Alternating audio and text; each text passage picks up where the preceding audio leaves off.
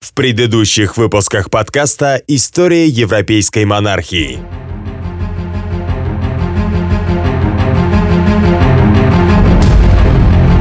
Делая из своего сына идола, она потакала ему во всем. Тоска проникла в мое сердце и завладела... Во Франции все неспокойно, Ваше Величество. Наш король с каждым днем чувствует себя все хуже. Но расскажите теперь и вы мне, как вы устроились? Про меня распустили самые мерзкие пасквили.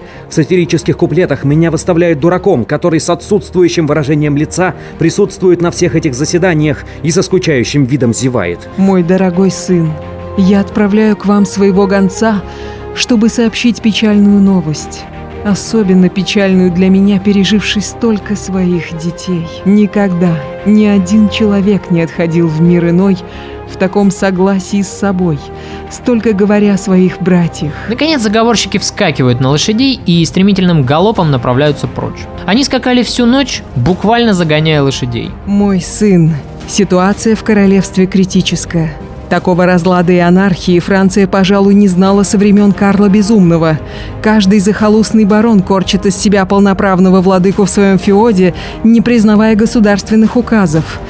Города тоже отбились от рук, отказываясь платить налоги в казну. Дороги наводнены разбойниками и проходимцами, регулярной полиции нет ввиду того, что платить жандармам нечем. Мы задолжали огромные... Мы отправились в Лион навстречу королю Польши, герцогу Анжуйскому.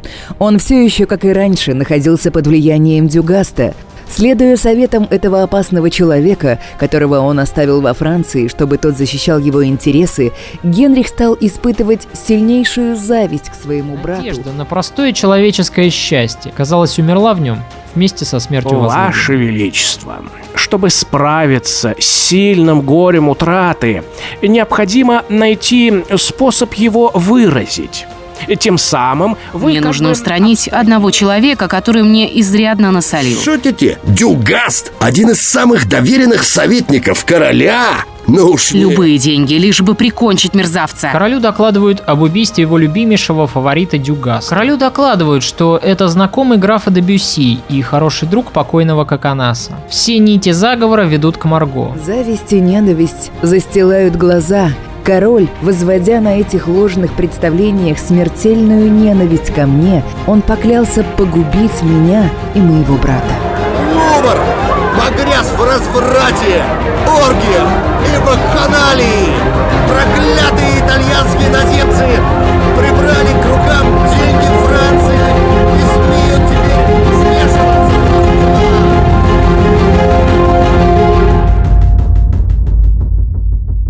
История европейской монархии.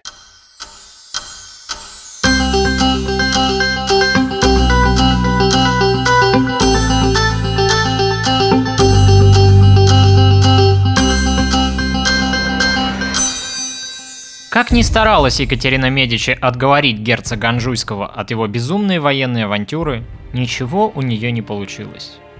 Маршал де Монтиньон, сопровождавший королеву-мать в ее миротворческом турне, позволил себе вслух заметить, что Франсуа Анжуйский движется к катастрофе. В ответ разъяренный герцог выкрикнул, что если бы не присутствие его матери, он приказал бы избить маршала палками и выбросить его в окно. Генрих, узнав о самоуправстве брата, пришел в бешенство. Екатерина, вернувшись с пустыми руками к королевскому двору, пытается уговорить короля посодействовать герцогу Анжуйскому деньгами. В этом вопросе она рассуждает как любящая мать. Коль скоро Франсуа не слушается ни ее, ни короля, отправляясь наперекор их воле навстречу военным приключениям, так хотя бы надо сделать все возможное, чтобы бедный мальчик не пропал в Нидерландах. Генрих в ответ чуть не задохнулся от приступа гнева. Посодействовать брату деньгами? И это после того, как он, не спросив разрешения короля, объявил войну могущественной империи Габсбургов? Нет, он не собирается потакать капризом строптивого Франсуа. Он пока еще король в этой стране, и раз его подданный нарушил волю короля и ввязался в опасную авантюру, значит он должен понести заслуженное наказание. Пускай даже этот подданный и родной брат короля. И решив так, Генрих отдает приказ своим личным гвардейцам, находившимся в Кампьене, сделать все возможное, чтобы разогнать войска мансиньора Анжуйского и уничтожить эти банды наемников. Кроме того, чтобы предотвратить вторжение в королевство испанской армии, Генрих направляет маршала Берона на границу Пикардии, чтобы любой ценой убедить испанцев в мятеже Франсуа Анжуйского и откреститься от этой военной затеи. И тут, впервые за все время, Екатерина Медичи действует наперекор любимому сыну. Королева-мать, страшно боявшаяся перспективы братоубийственной войны между детьми и смерти единственного наследника престола, решается открыто поддержать герцога Анжуйского. Она пытается найти для военного предприятия младшего сына деньги, занимает там, где можно, требует там, где возможно, и умоляет там, где это может сработать. И вдруг ей приходит замечательная мысль вновь попытать счастье в Англии. Раз уж герцог Анжуйский объявил себя открытым врагом Габсбургов, то следует как можно скорее устроить его брак с главной соперницей Филиппа в Европе, с английской королевой Елизаветой.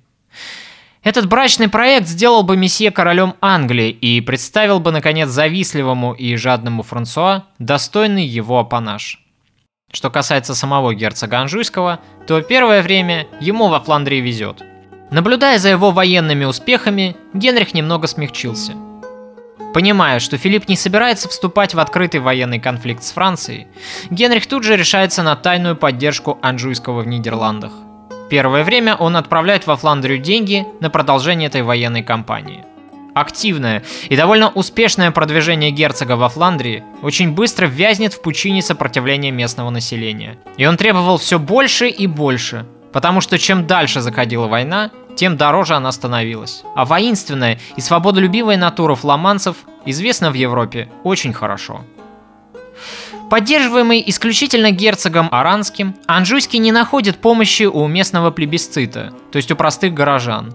В его войсках, сплошь состоящих из маргиналов, видят иноземного захватчика и узурпатора власти, ничуть не лучшего, чем войска испанского короля. И понимая все это, Генрих очень быстро охладевает к этой военной затее. Правильнее даже сказать, что Генрих никогда особенно ею и не восторгался. Он всегда понимал, что лишь одно тщеславие и жажда наживы движет его младшим братом и его армиями. Тем временем Филипп крепко опутал Францию сетью тайных агентов и шпионов. Не решаясь на открытый военный конфликт, этот хитрый политик хотел руками гизов свергнуть правящую династию во Франции. Этот путь был наиболее предпочтительным. Не потребовалось бы вводить во Францию войска и тратить на это слишком много энергии. Сами же гизы хотели короны и страстно ее добивались. Филипп же хотел покорности Франции своей прокатолической политики в Европе. Цели герцога де Гиза и испанского короля совпадали. И вскоре Генрих получает еще одно доказательство того, как зыбко его положение в стране. Поймали одного из тайных агентов Габсбурга и пытали его с пристрастием. И Генрих с ужасом узнает для себя весь размах тайного заговора против него с участием властолюбивого лотарингского дома. Екатерина Медичи в этот момент ведет активные переговоры в Англии. Елизавета Английская уже почти согласна на брак с мансиньором Анжуйским. Притворно восхищаясь его успехами в Нидерландах, она делает вид, что покорена рыцарской доблестью будущего мужа. Королева-мать, довольная, потирает руки. Наконец-то ее давняя мечта о короне для всех своих сыновей, кажется, сбылась. Но Елизавета была очень хитрой, мудрой и осторожной королевой. Осторожность и медлительность ее политики известна очень хорошо. Принимая предложение брака с деланным интересом, она, как всегда, не спешит. Тянуть время – это ее излюбленная тактика. Коль скоро Екатерина Медичи опасается войны с Испанией, рассуждает королева Англии, так почему бы не заключить союз против Испании? А уже после этого можно и продолжить переговоры о династическом браке. Беседуя об этом с Екатериной в саду Тюильри, Олсингейм, который тогда был послом Англии во Франции, выразил удивление по поводу того, что Генрих медлит с оказанием очередной помощи деньгами и советом герцогу Анжуйскому в его нидерландском походе. Иными словами, Елизавета как бы намекала через своего посла Екатерине – Сначала вы расправьтесь с испанцами в Нидерландах, а уж затем я обещаю вступить в брак с герцогом Анжуйским. Тем самым хитрющая английская львица, скорее похожая на пантеру, желает расправиться с Испанией руками французов. А если у тех ничего не получится, так по крайней мере она останется в стороне. Естественно, что такое положение не устраивает не менее хитрую и расчетливую Екатерину Медичи. Да и проницательный Генрих не был в восторге. Он раскусил истинные намерения своей английской соседки. И в ответ французская делегация дает уверенный отказ. Король Франции открыто поддержит военную кампанию в Нидерландах, но только в том случае, если заключение брака с Елизаветой принесет его брату поддержку Англии не на словах, а на деле. И переговоры заходят в тупик.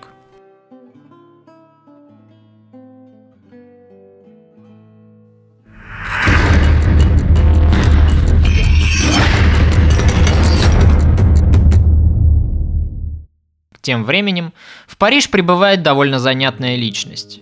Этой личностью был прославившийся к тому времени философ и теолог, некий Джордано Бруно. Этот беглый итальянский монах уже приобрел в Европе скандальную репутацию непримиримого борца с очевидным. Так, например, он утверждал, что планета Земля вращается вокруг Солнца вместе с другими небесными телами Солнечной системы, но никак не наоборот – вот уж неслыханная дерзость. Утверждать подобное означало ставить под сомнение нерушимые догматы Аристотеля и Птолемея, лежавшие в основе всего христианского мироустройства. Но на этом мерзкий итальянец не останавливается. Везде, куда бы он ни приезжал, шлейф скандала неотступно следовал за ним. В Италии его преследовала инквизиция за открытую симпатию арианству, которую Джордано Бруно проявил в споре с неким католическим теологом. В Женеве этот итальянец поссорился с ректорами академии, с уважаемыми людьми, обвинив одного из профессоров в невежестве. Возмущенные такой дерзостью, кальвинисты изгнали странствующего итальянца из своих владений. Так, Джордано Бруно оказался во Франции. Сначала он прибыл в Лион, а чуть позже, переждав там эпидемию чумы, перебрался и в столицу. Осев в Париже, он выступает в Сорбоне с лекциями, которые имеют бешеную популярность среди студентов – со своей кафедры Джордано Бруно делает громкие заявления. Он говорит, что другие звезды – это такие же светила, как и наше Солнце, что во Вселенной есть множество планет, похожих на нашу, которые, возможно, тоже населены людьми. Студенты слушают взахлеб эту научную фантастику. У Бруно появляются поклонники, а также враги и завистники, которые обвиняют ученого в ереси и в колдовстве. Однако итальянец близко знаком с венецианским послом, неким Джованни Мора – и поэтому на него пока не смеют открыто покушаться. Ваше Величество, помните, я говорил вам про одного чудаковатого наланца, прибывшего недавно из Женевы? Да-да, конечно. Он, кажется, преподает философию на кафедре в Сорбонне, не так ли? У вас прекрасная память, Ваше Величество. А еще поговаривают, что этот итальянец владеет тайной магией – Якобы он может запоминать огромные философские трактаты, знает множество языков, даже сам пишет философские труды. Помнится, Джованни, я просил вас устроить нашу встречу. И я с радостью исполнил поручение вашей милости. Это вон тот взлохмаченный человек, что стоит в углу залы и растерянно озирается по сторонам. Ах, какая прелесть! Он явно провинциал и никогда, должно быть, не был при дворе. Сразу видно простой человек но глаза выдают проницательный ум. Я люблю таких людей. Как его зовут? Джордано Бруно, сир. Он доминиканский монах. Бежал из монастыря, спасаясь от инквизиции. Как интересно. Кажется, он затеял спор с каким-то могущественным профессором из Рима, который выступал в монастыре на теологическом диспуте. Им заинтересовалась инквизиция, и он бежал в Венецию. Затем долго скитался по Италии, а после перебрался в Женеву. Но и там ему не очень-то повезло. Еретики приговорили его к позорному столбу за его же ересь. Джованни, я слышал от некоторых людей слухи, что этот Бруно чародей, и ему подвластна магия, благодаря которой можно развить в себе феноменальную память. Так подойдемте к нему поближе, Ваше Величество. Я познакомлю вас, и мы выведаем у Бруно все секреты.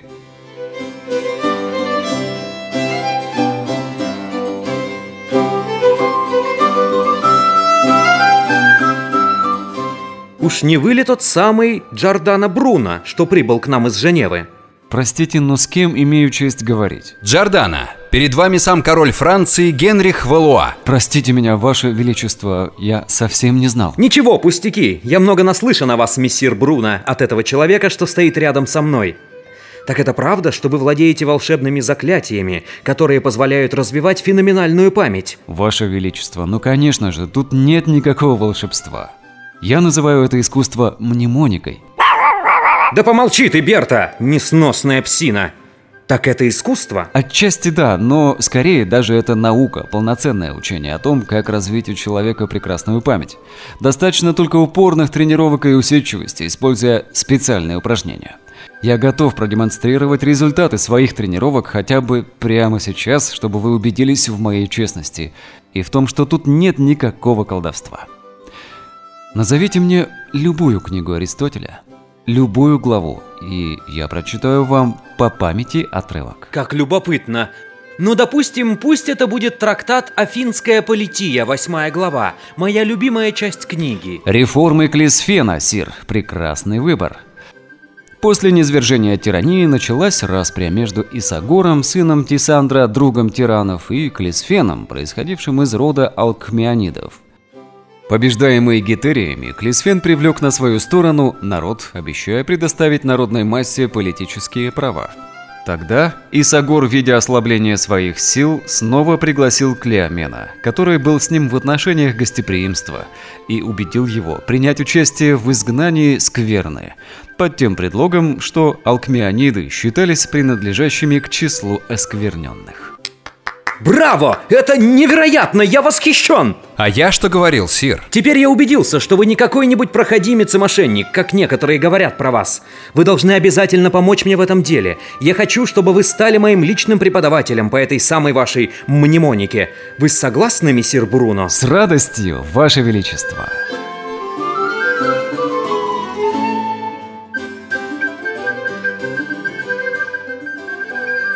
К сожалению, Генрих не оказался прилежным учеником. Любая кропотливая работа, требовавшая усилий, быстро его утомляла, а изучение мнемоники оказалось большим трудом.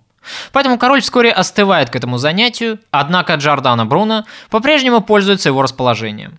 С разрешения Генриха Джордано издает в Париже одну из своих знаменитых философских работ, которую и посвящает королю – Впоследствии Бруно всегда будет очень тепло и с большим уважением отзываться о двух величайших личностях своей эпохи, с которыми ему суждено было лично познакомиться. О Елизавете, королеве Англии, и о короле Франции, Генрихе III Валуа.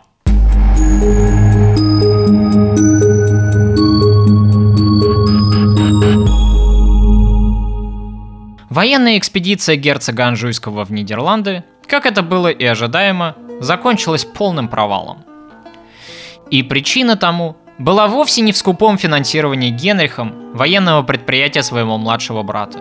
И даже не в том, что наместник испанского короля, герцог Пармский, собрал значительные военные силы, готовясь обрушить их на единственного союзника французов в Нидерландах – герцога Аранского. Нет. Монсеньора Анжуйского погубила исключительно собственная глупость. Дело в том, что Франсуа не мог договориться с генеральными штатами Нидерландов. Буржуазия настаивала на своих давних привилегиях, а герцог Анжуйский терпеть не мог делиться своей властью. В этом у него было нечто общее с Генрихом. И в тайне герцог решил к середине января овладеть большинством крупных городов Нидерландов.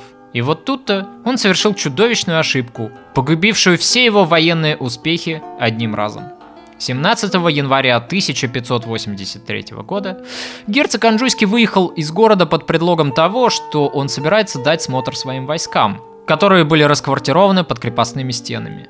Но не успели часовые поднять крепостной мост, по которому только что проехал принц, как его солдаты, спрятавшиеся на подступах к воротам, внезапно ворвались в город, а за ними последовала и остальная часть войска. Началась резня. После этого французские головорезы принца, которые считали себя воинами-освободителями, принялись разграблять дома, насиловать женщин и убивать мужчин. Как-то мало это походило на освободительную кампанию против испанского ига, как это преподносилось во всяком случае самим герцогом Анжуйским.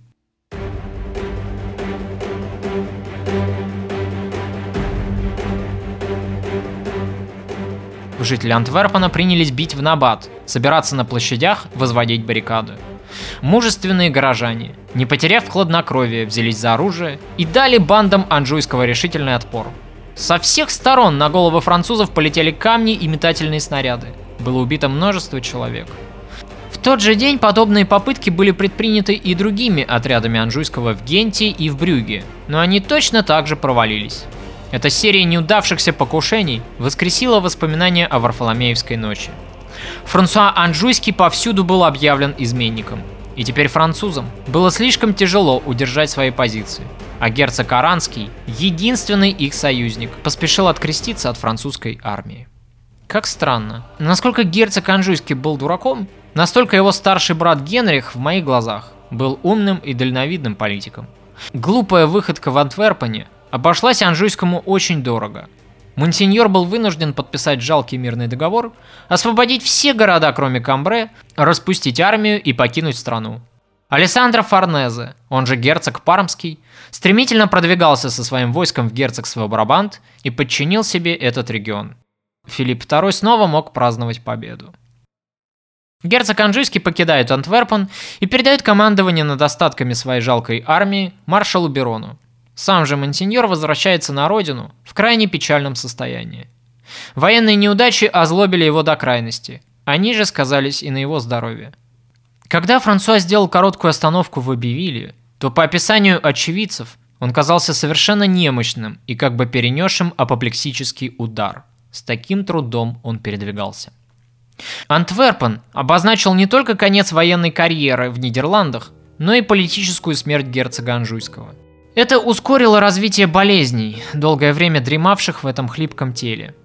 Буквально отворачиваются те немногие люди, которые еще были подле него – Елизавета Английская тут же разрывает свою помолвку с лягушонком, который теперь не представлял для нее ровным счетом никакого интереса. И даже его мать, Екатерина Медичи, в письме к сыну в сердцах восклицает «Лучше бы тебе было умереть в юности. Тогда бы ты не стал причиной смерти стольких отважных, благородных людей». После этого герцог слег с серьезным недомоганием. У него пошел кровавый пот, так хорошо знакомый тем, кто знал Карла IX. Вскоре герцог Анжуйский умирает в мучительной агонии, так и не дожив до 30 лет.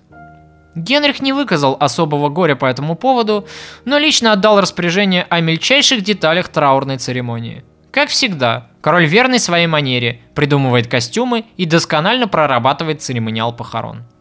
25 июня траурный кортеж в течение пяти часов двигался через весь Париж к собору Парижской Богоматери.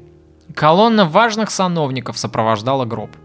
Здесь были и члены магистрата, и судьи, и нотариусы в траурных мантиях, и рыцари Ордена Короля, а еще епископы и послы, советники парламента. Все они медленно шли впереди катафалка. Сеньоры и городские старшины, держась друг за другом, несли ленты покрова на гроб. После службы в соборе Парижской Богоматери, та же самая процессия проводила тело герцога в Сен-Дени – там он и был захоронен спустя день в склепе Ратон де Валуа, после чего ему воздали все необходимые королевские почести. В этом месте все историки в один голос подчеркивают ясно обозначившийся династический кризис. У Генриха не было детей, и теперь было совершенно очевидно, что их и не будет в будущем. Последний из Валуа, герцог Анжуйский, который еще мог бы унаследовать престол после смерти брата, теперь покоился в сырой земле. И вновь поползли зловещие слухи о древнем родовом проклятии тамплиеров. Да и как тут не вспомнить Жака де Мале, с костра проклянувшего весь род Филиппа Красивого, вплоть до 13 колена. Хотите верьте, хотите нет, но Генрих III принадлежал ровно к 13 поколению.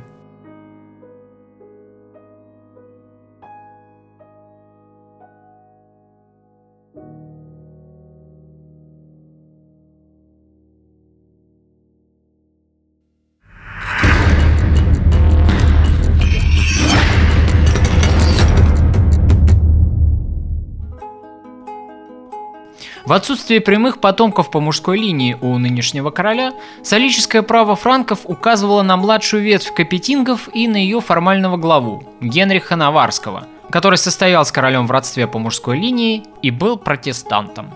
Вот в этом-то и кроется главная загвоздка. Главный претендент на французскую корону был протестантом, или проще говоря, гугенотом, как их презрительно называли во Франции католики – и многие не хотели увидеть своим королем еретика и гугенота.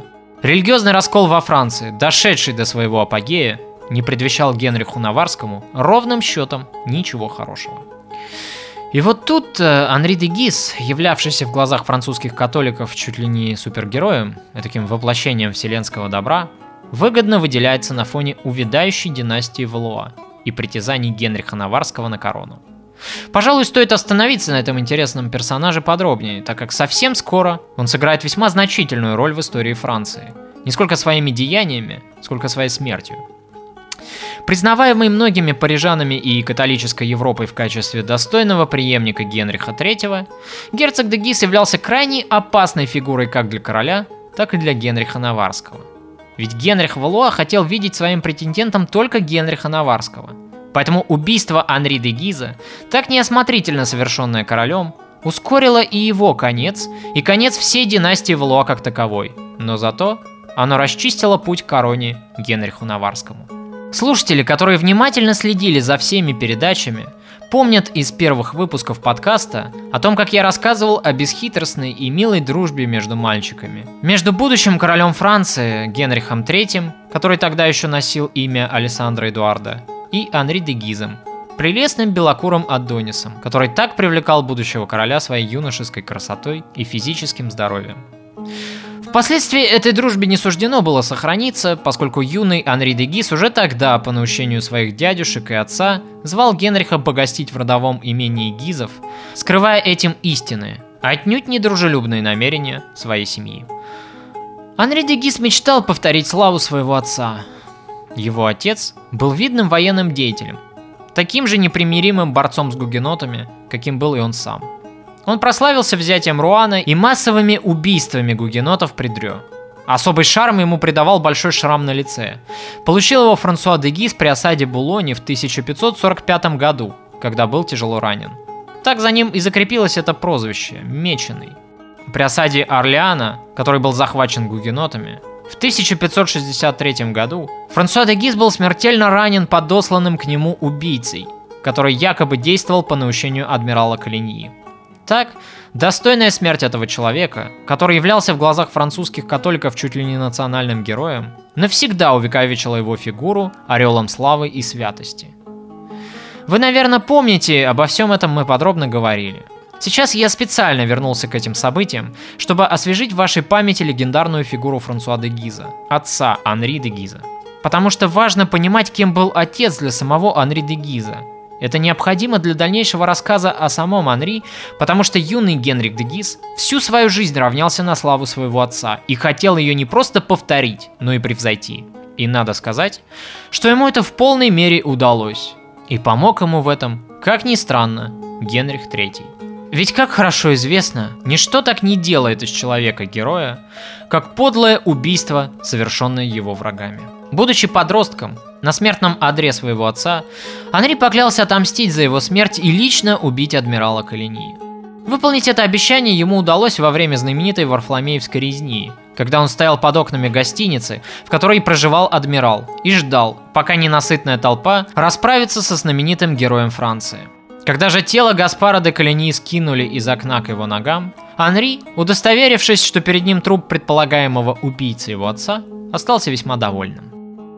В стычке при Дармансе Анри получил рану, вследствие которой его и наградили прозвищем Меченый. Можно только представить, как радовался этот человек, унаследовав даже кличку своего отца. Уже в то время личность Анри де Гиза начинает обрастать орелом героизма в глазах католиков. Они считают его чуть ли не своим лидером. Фигура его затмевает в их глазах даже личность самого короля. Что ж говорить про состряпанное генеалогическое древо и про тайную организацию Священной Лиги, этой подпольной военной группировки, истинной целью которой была отнюдь не защита католической церкви, как это преподносилось. Король, как мы помним, разгадал эти намерения и, утвердив Лигу, назначил себя ее главой. Однако после заключения мирного договора между католиками и протестантами в Бержераке, перечеркнувшего позорный мир Месье, Генрих приказал распустить Лигу якобы за ненадобностью. Таким хитрым маневром король устранил по сути враждебную ему организацию. Но, как оказалось, устранил ненадолго. Лига вновь воскресла, однако произошло это спустя некоторое время.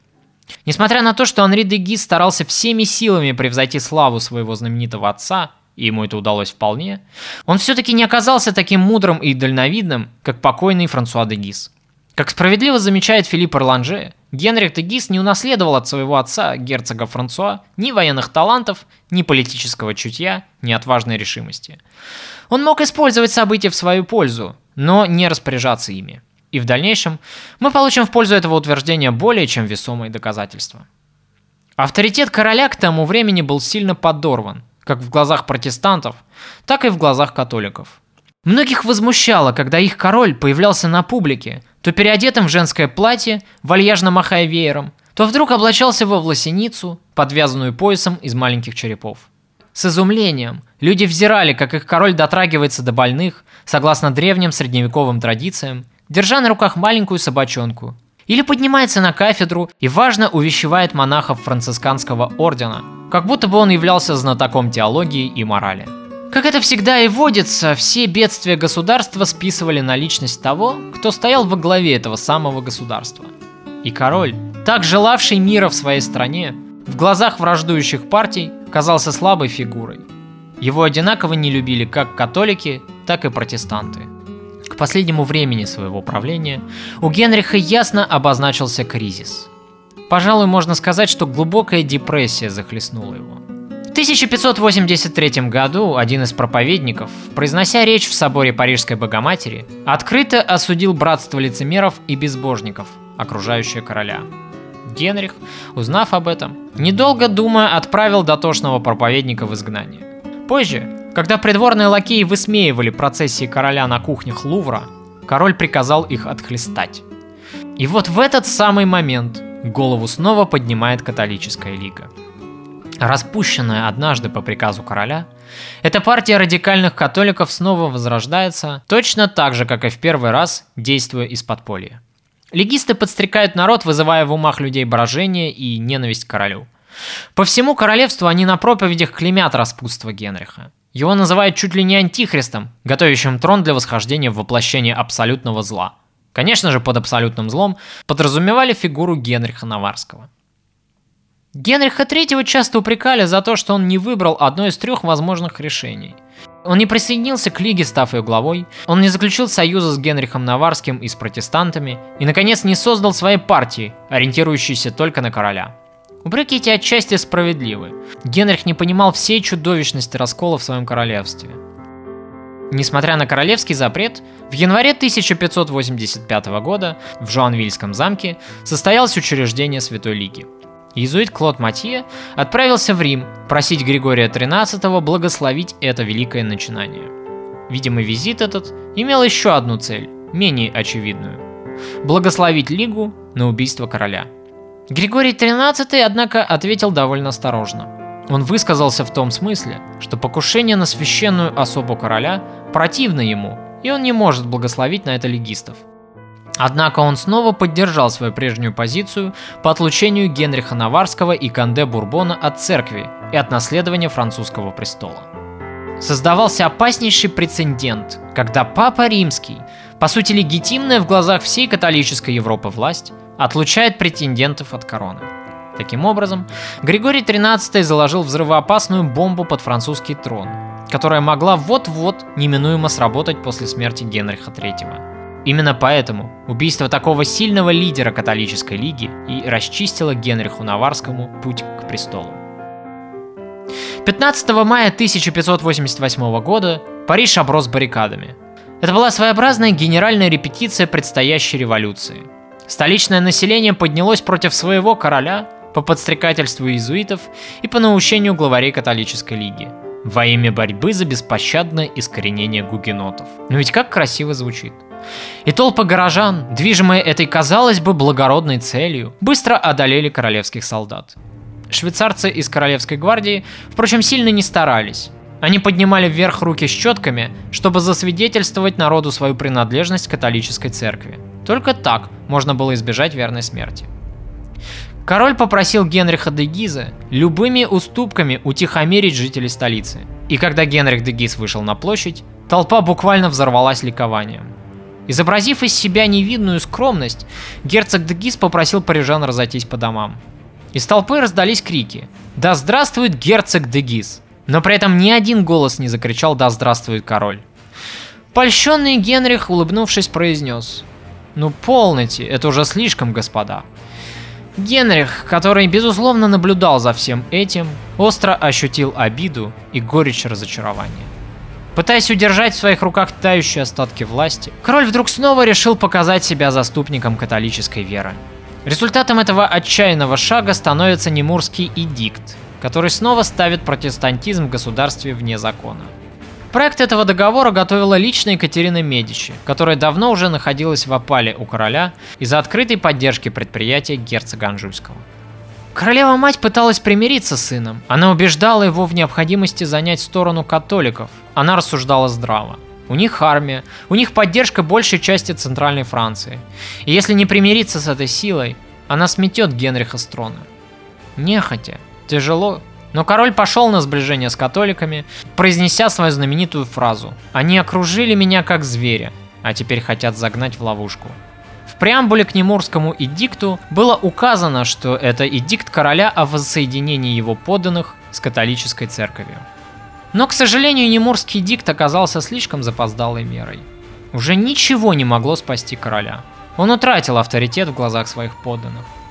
Католики, казалось, должны были радоваться этому эдикту, однако они воспринимали его всего лишь как должную, но слишком запоздавшую меру. У них был теперь иной кумир, свой лидер. А протестанты, естественно оскорбленные таким ущемлением своих прав, как всегда берутся за оружие. Для Генриха наступают самые мрачные дни его правления. В свои 24 года король выглядел на 50. Постоянные раздоры в королевстве, нервный стресс, вызываемый вечным неповиновением подданных, чуть ли не публичные оскорбления на площадях и на улицах выступающими проповедниками, в конец доконали его. За все то время, что он был королем Франции, власть не принесла ему решительно ничего хорошего. Он потерял всех близких людей, которых любил. Они либо предали его, либо были убиты его врагами. Заперевшись в Лувре и уединившись в самых дальних его покоях, Генрих постепенно начинает сходить с ума. Его терзают жестокие мигрени и желудочные боли. Он становится инфантильным, он не проявляет больше никакого интереса к политической деятельности, почти никого не принимает и не хочет видеть. Тем временем, ожесточенные католики все громче требуют, чтобы король повел их в бой против гугенотов, иначе они выстригут Танзуру брату Генриху. Перед угрозой мятежа король отступает. Следуя советам своей матери, с которой он по необходимости примирился вновь, Генрих издает эдикт, согласно которому в двухнедельный срок протестанты должны либо перейти в католицизм, либо покинуть пределы Франции. Король Наварский собрался было начать переговоры со своим Шурином и выразить королю свой протест, но принц Канде тут же занимается Антонж, развязав тем самым войну, которая продлится последующие 13 лет. 4 декабря 1588 года герцог Дегис в сопровождении большого количества вооруженных людей явился к королю и потребовал, чтобы Генрих удалил всех виновников их бед, другими словами, людей наиболее близких королю. Среди них значился и королевский врач, преданный мэтр Мирон. Король, затаив ярость в сердце, вынужден был уступить. Унижение за унижением сыпется на голову этого последнего из Валуа. А спустя некоторое время, на официальном банкете, устроенном кардиналом де Гизом, хозяин дома встал и провозгласил тост. «Я пью за здоровье короля Франции. Да здравствует Генрих де Гиз. Да здравствует наследник Карла Великого. Что же до Валуа, то он будет превосходным монахом. Это был довольно дерзкий намек на недавно раскрытый заговор герцогини де Монпансье, которая приходилась Генриху де Гизу сестрой. Эта энергичная женщина разработала довольно смелый план, согласно которому короля намеревались похитить и увезти в какой-нибудь отдаленный монастырь. Там его бы насильно вынудили отречься от короны, выстригли бы Танзуру и навсегда заточили бы в келью, где король бы просто сгнил заживо, доживая в сырых подвалах остатки своих дней. И лишь счастливая случайность спасла Генриха от этого унижения. Николя Пулен донес королю о готовящемся заговоре. После этого терпение у Генриха лопнуло. То, что последовало за этим, должно было, пожалуй, случиться неизбежно. Король, загнанный в угол, как дикий зверь на охоте, почувствовал запах пороха и понял, что пора действовать.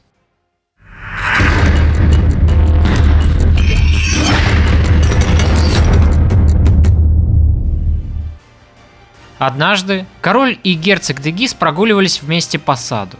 Несмотря на то, что оба этих человека ненавидели друг друга, они были настоящими актерами и умели скрывать свои истинные чувства под маской учтивости.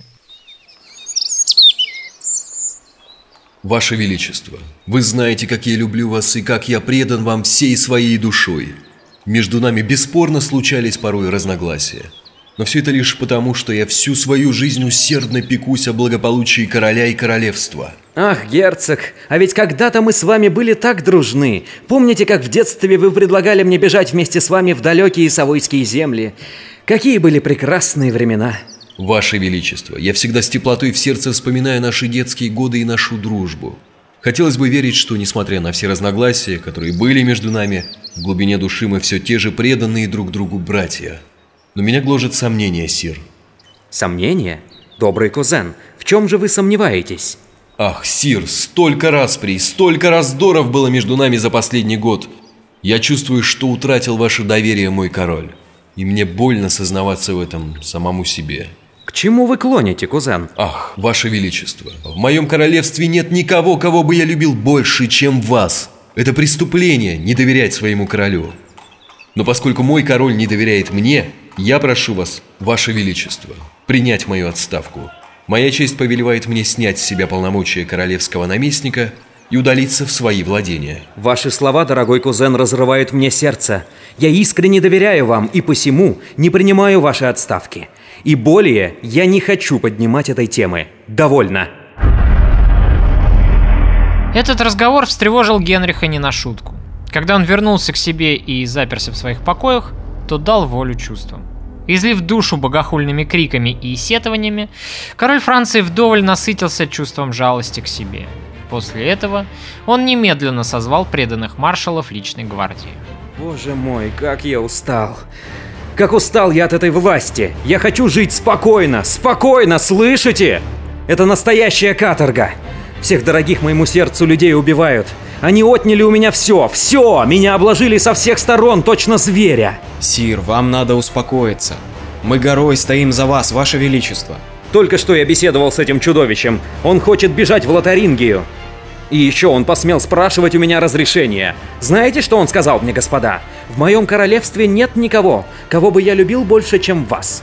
Как вам это нравится? В моем королевстве он считает Францию своим королевством, а себя королем. И не скрывает этого. Неслыханно. Вам нечего бояться, вы помазанник божий. Вы король в этой стране. Король? Ха! Пустое слово. Этот мерзавец хочет вырваться из Парижа, чтобы возглавить армию, которая только ждет его приказа. Бельгард, у него есть армия, а у меня ни черта. Ни черта. На юге гугеноты, которых подкармливает эта английская стерва. А в самом сердце Франции эти мерзкие гизы со своей чертовой лигой, вооруженные многотысячной армией, проклятые прихвостни испанского короля. И все они рвут на части мою дорогую Францию, Бельгард. Да еще смеют называть себя патриотами и французами. Про продажные твари! Мне кажется, герцог де Гиз заслуживает смерти, как предатель. Его надо устранить, а вместе с ним и все это змеиное логово Гизов. Ты прав, ты прав, я сам об этом думал. Но что будет? Боже, меня же сметут с трона! Сир, как только вы обезглавите всю верхушку заговорщиков, Лига распадется сама по себе. Вам необходимо проявить жестокость. Именно суровых правителей уважает глупая чернь. Вы король, Помните об этом. Черт возьми, как тут забудешь? А раз так, Сир, разве не имеет права король вершить свой суд и карать смертью изменников? Тем более, что все это на благо королевства. Я считаю, вам нечего бояться на этот счет, и совесть ваша должна быть чиста. А мятежного герцога надо устранить, для всеобщего же блага. И король задумал устранение герцога де Гиза. Как когда-то и адмирал Калиньи, который погиб у ног Анри де Гиза, незадолго до этого отмахивался от навязчивых предупреждений о готовящемся против него заговоре, так и сам Анри де Гиз, спустя 15 лет после этого, не хотел верить слухам о собственном убийстве. Гизу подсовывали анонимные записки. Его друзья по очереди подходили к герцогу, предупреждая его о том, что король замыслил недоброе. Даже его любовница Шарлотта умоляла герцога поостеречься и поспешить с отъездом из Парижа. Но все было напрасно. От всех этих навязчивых предостережений Анри Дегис легкомысленно отмахивался, с презрением заявляя, что Генрих, дескать, простодушный малый, и у него просто духу не хватит на то, чтобы убить его, могущественного герцога Дегиза. И через несколько дней, когда король пригласил герцога Дегиза на Государственный совет, тот, не раздумывая, отправился в Лувр. Приближался Новый год. Генрих сказал своему кузину, что намеревается отбыть на следующий день из Лувра и потому хотел бы собрать совет утром, чтобы выехать из города как можно раньше. До конца года надо было обсудить множество накопившихся проблем. Всю ночь перед заседанием совета Генрих провел в тревожном ожидании. Не спали и его миньоны. С наступлением утра тронный зал наполнился приглашенными министрами и советниками короля. Среди присутствовавших был и Анри де Гис, и его дядюшка-кардинал. Мажордом объявил, что его величество, король Франции, желает видеть герцога де Гиза в своих покоях, чтобы наедине переговорить с ним кое о чем важном. Ничего не подозревая, герцог де Гиз один, без телохранителей, вошел в маленькую дверцу, ведущую в узкие коридоры Лувра. Как только герцог де Гиз очутился в покоях короля, дверь за ним тут же захлопнулась, и герцог увидел перед собой 45 телохранителей Генриха, заполнивших его кабинет. Осознав, что он попал в западню, герцог похолодел от ужаса. Он обернулся и тут же получил кинжал в грудь от стоявшего позади него телохранителя Генриха. Но герцог был не из робкого десятка. Он успел выхватить шпагу и начал яростно отбиваться от наседавших на него стражников. Наконец звуки яростной борьбы стихли. Дело было кончено. Генрих вышел из-за портьеры и увидел мертвое тело поверженного врага. На короткую долю секунды им овладели сомнения но он тут же их отогнал, вспоминая всю череду унижений и горечи, пережитой по милости этого человека. «Какое счастье!» — восклицает король. «Наконец-то предатель мертв!» И в следующую секунду Генрих увидел торчащий из кармана камзола убитого клочок бумаги. Бельгард вынимает записку и, разворачивая ее, принимается читать вслух. Для поддержки гражданской войны во Франции мне необходимо 700 тысяч ливров ежемесячно. Тут же были арестованы кардинал де Гис и его мать, герцогиня Немурская, а также все ведущие легисты и соратники Гизов. Через некоторое время в камеру кузником входит капитан в окружении четырех солдат. Схватив кардинала де Гиза за бархатную мантию, солдаты выволакивают упирающегося священнослужителя в коридор и забивают его до смерти алебардами. После этого о смерти кардинала доложили королю, и Генрих хладнокровно распорядился принести формальные извинения его святейшеству папе римскому.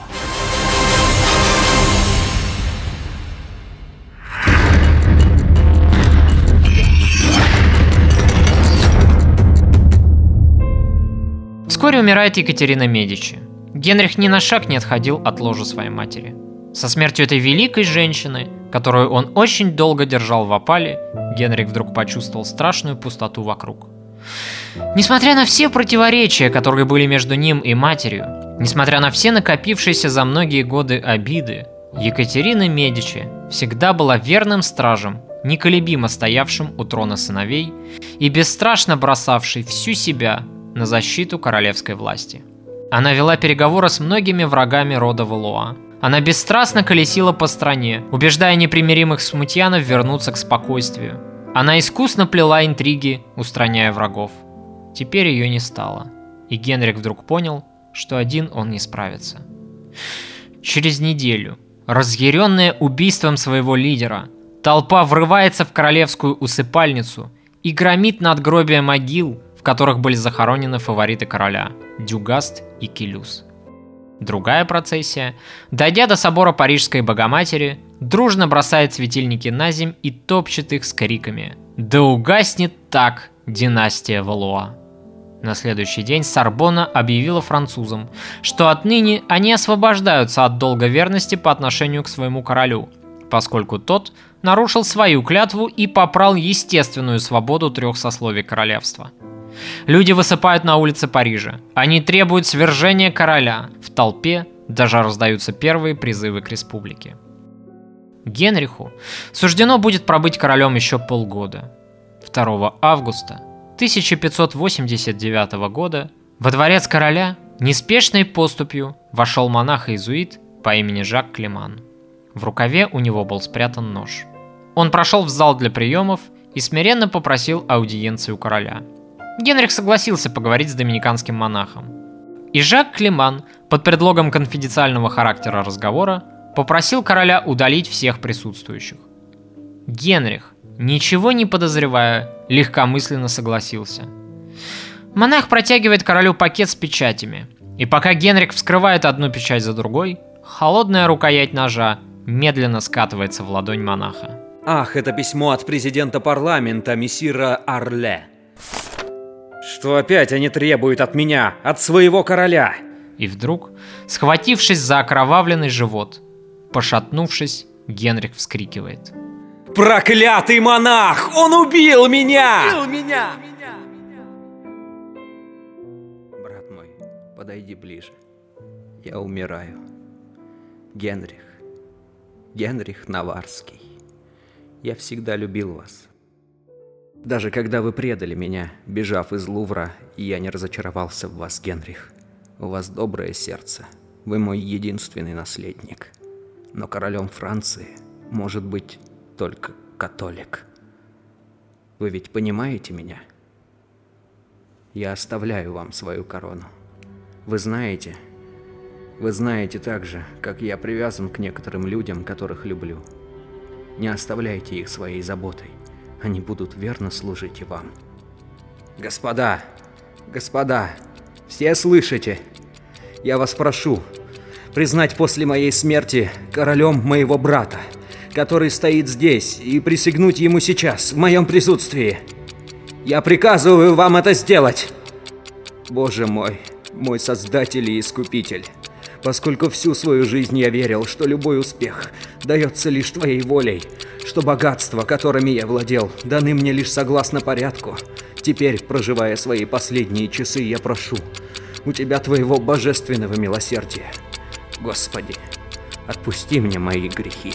На этой драматической ноте и заканчивается история Генриха III и уходит в прошлое целая эпоха правления во Франции династии Валуа.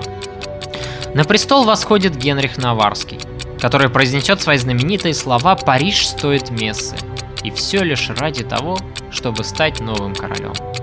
Но отсюда начинается уже совсем другая история. История совсем другого короля и совсем другой правящей династии.